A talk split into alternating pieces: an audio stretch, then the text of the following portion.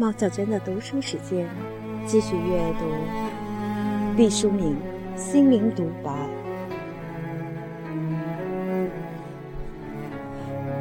自我发现自我，是我们一生的工作。当你能够坦然的面对自己的时候，其实也就可以坦然的面对世界。放下包袱后，你才可以轻装前进。自我实现的路，绝不会是一帆风顺的。我们常常会遭遇到挫折和失败，但人生的价值，并不在于永远是胜利和成功，而在于这个过程当中，我们。得到了独一无二的属于自己的体验。真正的自信，不是狂妄的叫嚣，不是不切实际的幻想，也不是来自他人的虚以委蛇的评价，而是像泉水一样，从自我肯定的深层岩石中渗出来的。也许没有惊涛骇浪般的声势，但却如涓涓细流，永不衰竭，终生滋养你的灵魂。人的创造和毁灭，都是由自己的努力完成的。人永远是自己的主人，即使当他最虚弱。最孤独的时候，他也是自己的主人。当他开始反省自己的状况，开始辛勤地寻找自己的生命所依据的法则时，他就渐渐变得平静而快乐了。蚕是被自己的丝裹住的。这是一个真理，每一个养过蚕的人和没有养过蚕的人，都知道这件事。蚕丝是一寸一寸吐出来的，在吐的时候，蚕昂着头，很快乐、很专注的样子。蚕并没有意识到，正是自己的努力劳动。才将自己的身体束缚得紧紧的，直到被人一股脑儿丢进开水锅里煮死，然后那些美丽的丝成了没有生命的嫁衣。这是蚕的悲剧。只有自我肯定，才是你安身立命的宝贝。因为我们的存在价值不是由任何外在因素所决定的，而是由生命本身决定的。你不需要别人的肯定，你要学会自我肯定。我一直相信这样一种说法：当你坚定地承担责任、勇往直前的时候，天地万物。好像听到了一个指令，会齐心协力地帮助你，提携你。于是，贵人出现了，机会也在最不可能滋生的牙缝中露出了细芽。那个帮你忙的指令，其实出自你的内心。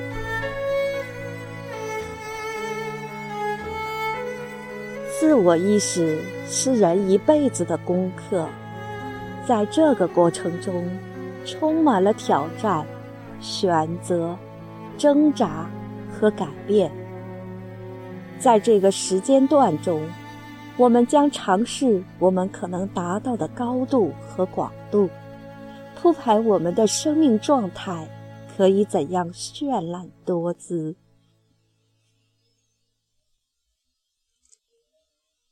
在我们的精神小屋里，住着所有我们认识的人，唯独没有我们自己。我们把自己的头脑变成他人思想汽车驰骋的高速公路，却不给自己的思维留下一条细细的羊肠小道。我们把自己的头脑变成搜罗最新信息网络八面来风的集装箱，却不给自己的发现留下一个小小的储藏盒。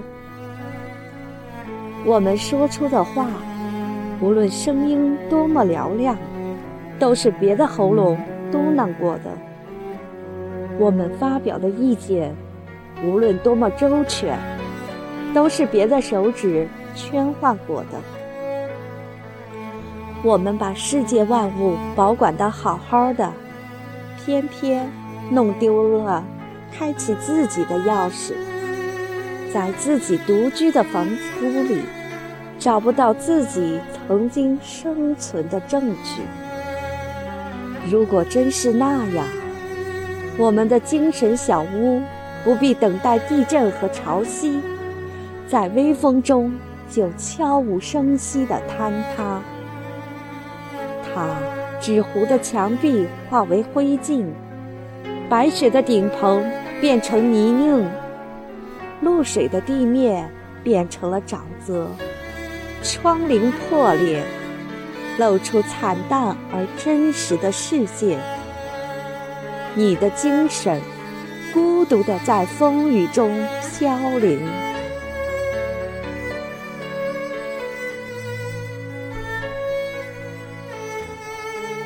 残酷的压榨不是来自一张白纸。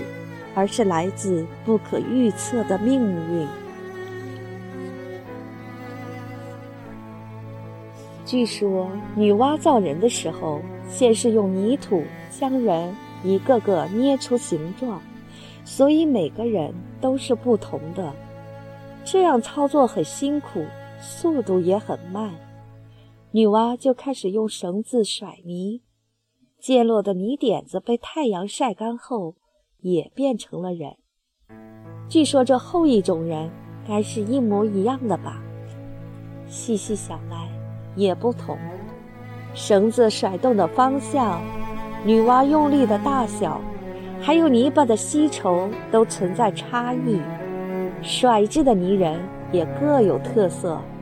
虽是传说，但我们每个人都是独一无二的个体。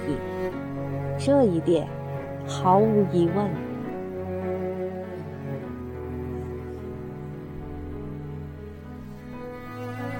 在人际关系或人生里，你都没有义务必须爱某一个人。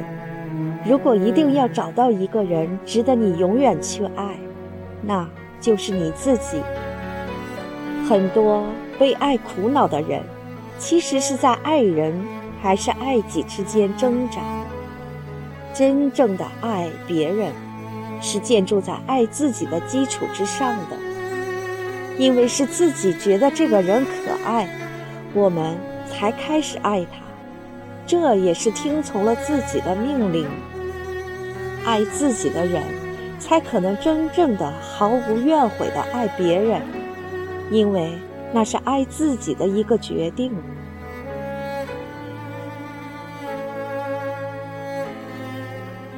我相信，你可以用奢华的装备和风流倜傥的举止，成功的欺骗几乎所有的人，包括和你至亲至爱之人。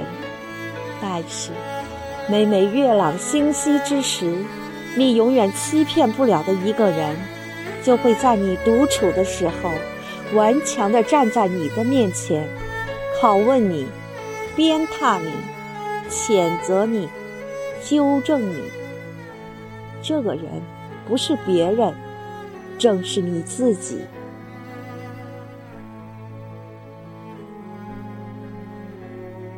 如果你觉得真实的自我还不够完善，那么最好的方法是让自己渐渐变得完善起来，而不是敷衍、遮盖或欺骗。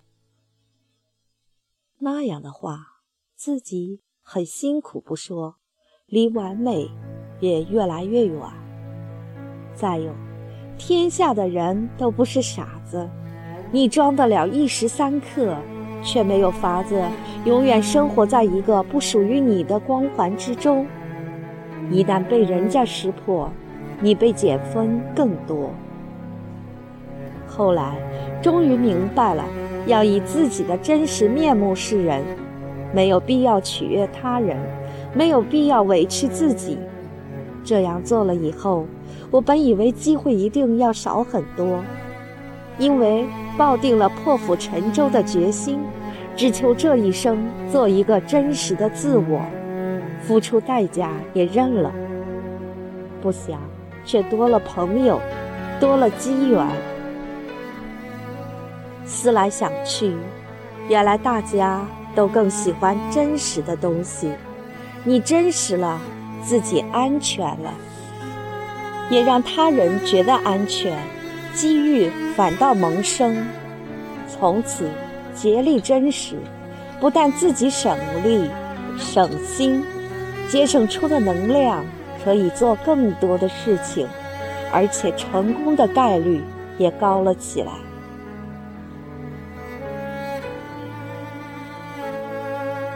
我们常常羡慕有些人那么轻松自在、流畅和收放自如，我们不知道怎样获得这样的自由。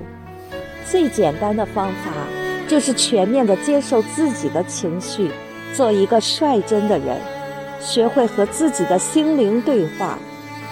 你不可要求自己的心总是快乐，不可要求自己的脸上总是阳光灿烂。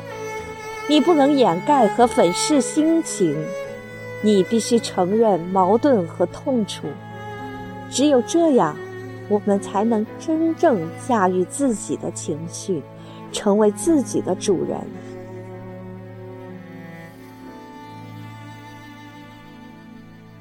其实，天堂和地狱的距离，并不像人们想象的那样大，它一点儿也不遥远，都在我们的心中。一个人就可以让你上天堂，一个人也可以让你下地狱。看了这句话，很多人就会想到是别人让自己上了天堂，或者下了地狱。其实。我指的那个人，就是你自己。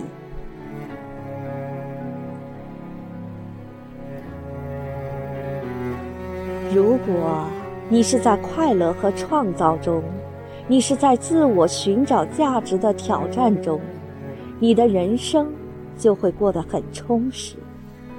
如果你只是为了更多的钱，更宽敞的房子，更多的应酬和名声上的虚荣，你将在七万个小时甚至更多的时间里委屈着自己，扼杀着自己，毁灭着自己的自由。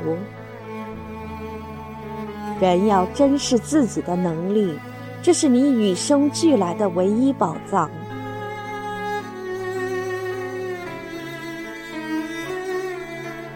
面对问题，我们希望冥冥之中有一双慧眼，注视到我们的苦难；有一张利嘴，待我们伸张正义；有一副坚强的臂膀，帮助我们跨越沼泽。然而，我们播种的是渴望，收获的是沉默。我们现在凡做一事，总是先想到要认识什么人。意图依靠他人的力量，其实这世上最值得信赖的人，正是你自己。尤其是那种成功概率比较低的事儿，更要凭自己的双手去做，以积累经验。过程掺了水分，不如不做。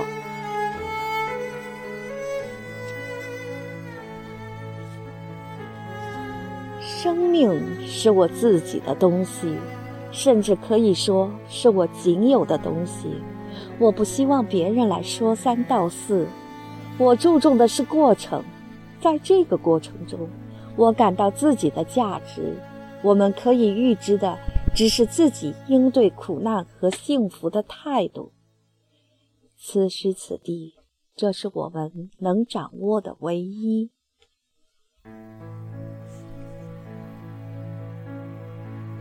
关于一个人到底重要还是不重要，你可以去看看大自然，在一处名胜古迹，有一株古树，据说是周朝时就栽在那里了。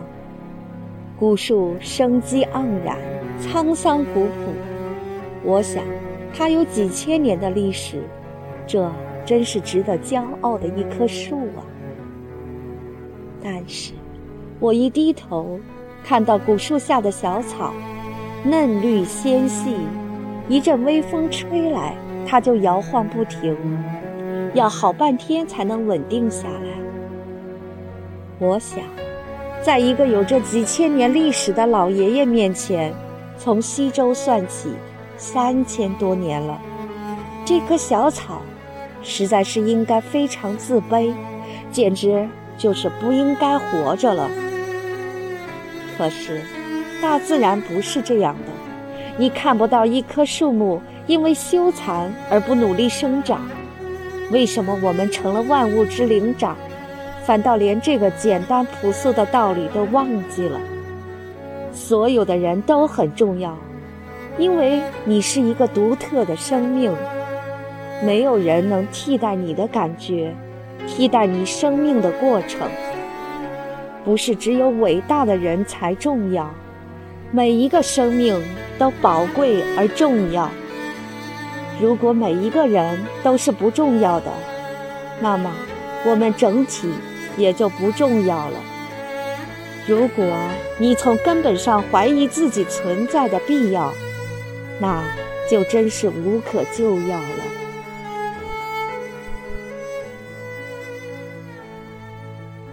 人的心里就像是一棵树，树是有根的，根是扎在土壤里的。如果没有根，这树就活不下去。就算有根的树，如果这棵树的根扎得不够深，那么大风大雨袭来的时候，这棵树也许会轰然倒下。我们心里的根扎在哪里呢？就扎在认可自我这片肥沃土壤中，有很多的束缚，不在他人手里，而在自己心中。别人看了微不足道的一件事，在本人也许已构成了剑鞘般的亵渎。突破是一个过程，首先经历心智的拘禁。即只是行动的惶惑，最后收割蓬松的喜悦。自己把自己拔出来，我喜欢“自拔”这个词儿，不是跳出来或是爬出来，而是拔。小时候玩过拔萝卜的游戏，那时要一群小朋友化妆成动物。齐心合力才能完成的事业。现代人常常陷在压力的泥沼中，难以享受生活的美好。把自己从压力中拔出来，也是一个系统工程。是的，我很重要。我们每一个人都应该有勇气这样说。我们的地位可能很卑微，我们的身份。可能很渺小，但这丝毫不意味着我们不重要。重要，并不是伟大的同义词，它是心灵对生命的允诺。人们常常从成就事业的角度断定我们是否重要，但我要说，只要我们在时刻努力着，为光明在奋斗着，我们。就是无比重要的生活着。